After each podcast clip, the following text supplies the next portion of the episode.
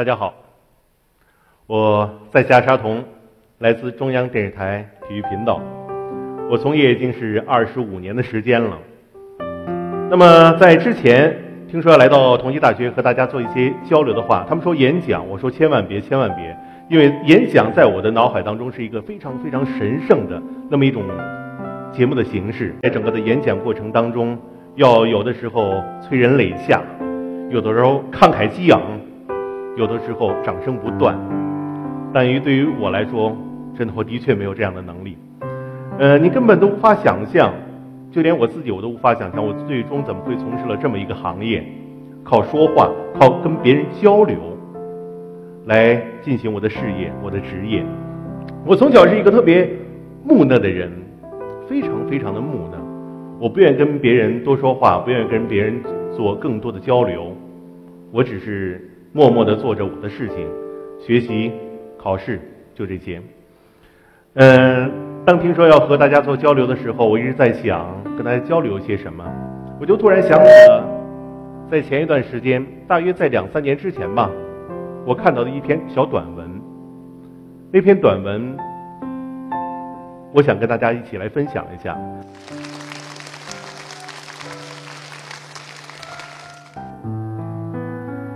坐在路边鼓掌的人，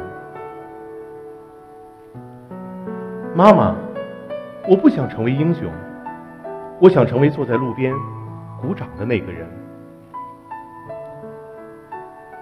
女儿的同学都管她叫二十三号女生，她的班里总共有五十个人，而每每考试之后，女儿都排名二十三位。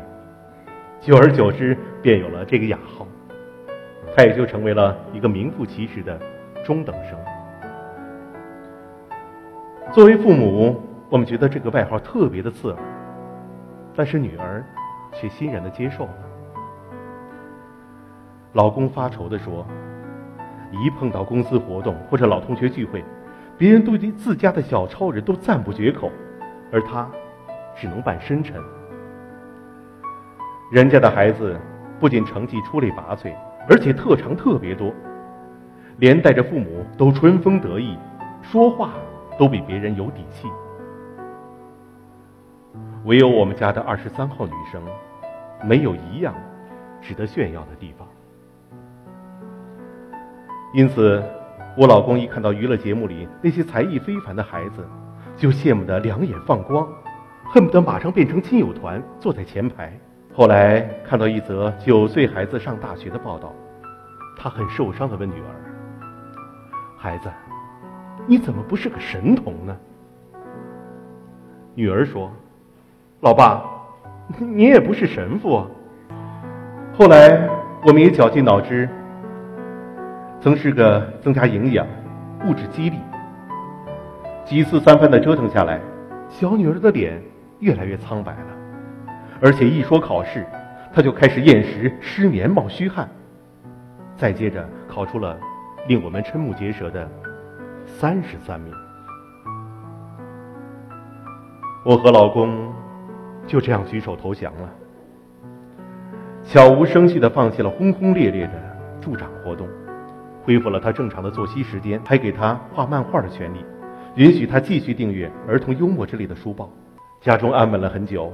我们对女儿是心疼的，可面对她的成绩，又有那么多说不出的困惑。周末的时候，一群同事结伴郊游，大家各自做着最拿手的菜，带着老公和孩子去野餐。一路上笑语盈盈，这家的孩子唱歌，那家的孩子表演一个小品。女儿没有什么看家本领，只是开心的不停的鼓掌。他不时地跑到后面，照看着那些食物，把倾斜的饭盒摆好，松了的瓶盖拧紧，流出的菜汁擦干净，忙忙碌碌的像一个细心的小管家。老公看着我，我知道，他心里一定是空落落的。他一定是希望女儿能够接受别人的掌声，而不是只为别人鼓掌。野餐的时候发生了一件意外的事，两个小男孩，一个是奥数尖子，一个是英语高手，他们同时夹住了盘子里的一块糯米饼，谁也不肯放手，更不愿意平分。丰盛的美食源源不断的摆上来，可骄傲的他们却连看都不看，只盯着眼前那一小块半碎的饼，并不理睬错过了什么。大人们是又笑又劝，可怎么都不管用，最后还是女儿用掷硬币的方法。轻松的打破了这个僵局。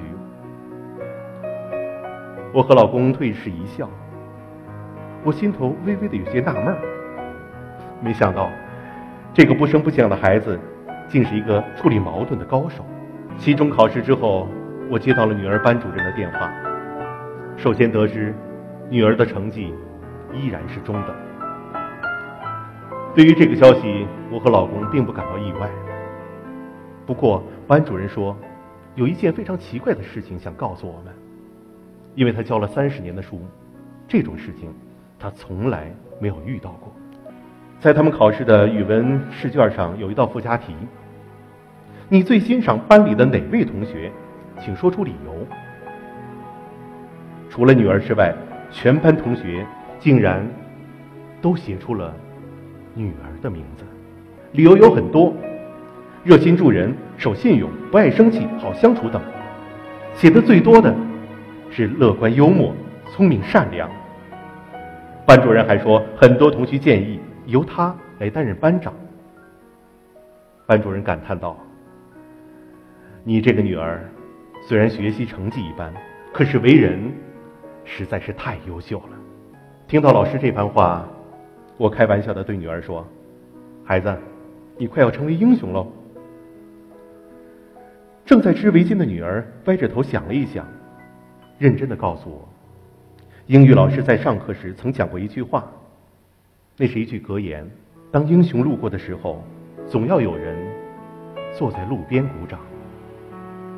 他轻轻的说：“妈妈，我不想成为英雄，我想成为路边鼓掌的那个人。”我猛地一震，默默的打量着他。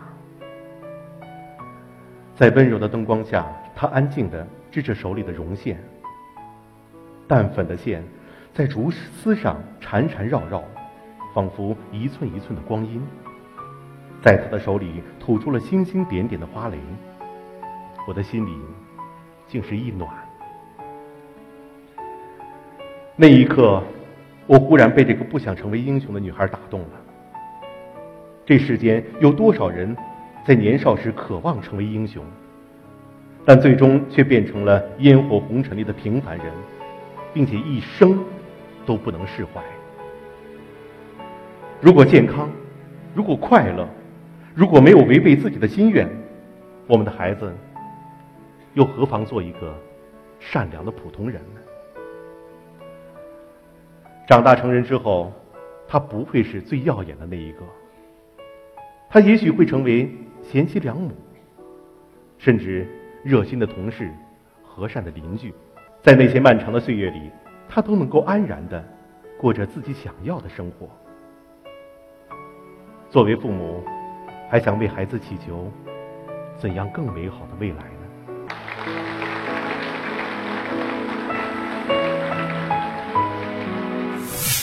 嗯，给大家介绍一下自己吧。上世纪六十年代生人。哇上世纪的人，好久远的事情。嗯，我生活在我生长在河南郑州的一个非常普通的家庭。我的父亲是一名话剧演员，我的母亲是一名京剧演员。其实那个时候也不能说家境不好，因为那个时候大家家境全是那样，很普通，很普通。所以说，小的时候并没有钱去上幼儿园，我是跟着姥姥长大的，然后有的时候会跟着父母去上班。或者话剧团，或者京剧团，所以对于这样的舞台，我非常非常的熟悉。侧幕条，就就是这样的侧幕条，我从小的位置就在侧幕条下一个小马扎，因为父母要演出，没有人看着，就把一个小马扎放在这儿，说你坐在这儿不许动，等演出结束的时候跟我一起回家。其实从那个时候，他们从一出话剧开始对台词。开始一场一场续排，开始连排，开始彩排，到最后的公演，我跟了全部的整个过程。一个没有上学的小男孩，他能够把整出戏的台词全部都都背下来，尽管很多时候并不知道什么意思。在我的脑海当中，我写的第一篇作文，应该是我的理想。可能在我那个年纪的时候，大家的第一篇作文这个题目“我的理想”，我的理想，我们班同学写了很多。当然了，当科学家，男生当解放军，当工人，女生。有更更多更多医生的选择。那个时候，我的选择是什么？我记得很清楚，我的选择是我要当名演员。其实，在来到我们今天和大家做交流的时候，主办方一直说：“邵老师，你给自己的交流做一个题目吧。”我一直在想，做什么题目呢？最终，我选择了一个和生活。去积极的妥协，当然了，能够最终从事到这个行业，我还是非常感恩的。尽管在社会上，很多时候大家对 CCTV 或者中国中央电视台这几个字有很多微词，但是对于这个机构，对于这个单位，我还是充满了感激之情。为什么？进入到中央电视台之后，人生已经是发生了一个天翻覆地的变化。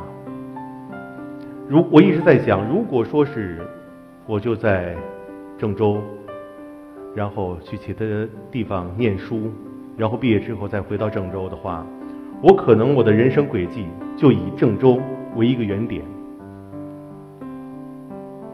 一千公里、两千公里画一个圆，就可以包括我整个的一生。但是进入到中央电视台之后，从事这个工作之后。我的足迹遍布了世界各地。现在除了南极、北极我没有去过之外，其他地方都有我的足迹。不是说真的，不是说我比别人多优秀。任何一个人坐在这个位置上从事这个工作，你都可以这样，你都是可以这样的。我很幸运，在很多时候。在历史的长河当中，很多历史事件，尤其是体育方面的重大历史事件，我是亲历者。不仅仅是亲历者，而且我还是传播者。没有我说，你们是不知道的。当然了，没有我说，会有别人说。但是这一点会让我非常非常的自豪。在温哥华冬奥会的时候，我的直播的记录最长十八个小时。十八个小时，因为时差的关系，因为那天是大年三十儿，申雪、赵宏博他们花样滑冰是获得了冠军，非常令人振奋的事情。我们要等他们来到我们的演播室做采访。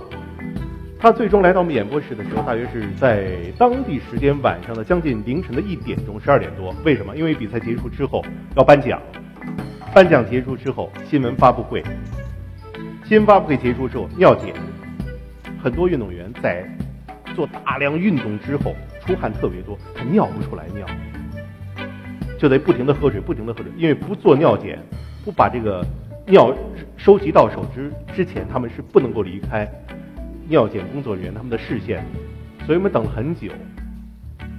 那天十八个小时临近结束的时候，我感觉我已经在胡思乱语了，因为你已经人已经木掉了，你不知道你在说些什么，就是一些水词儿套话。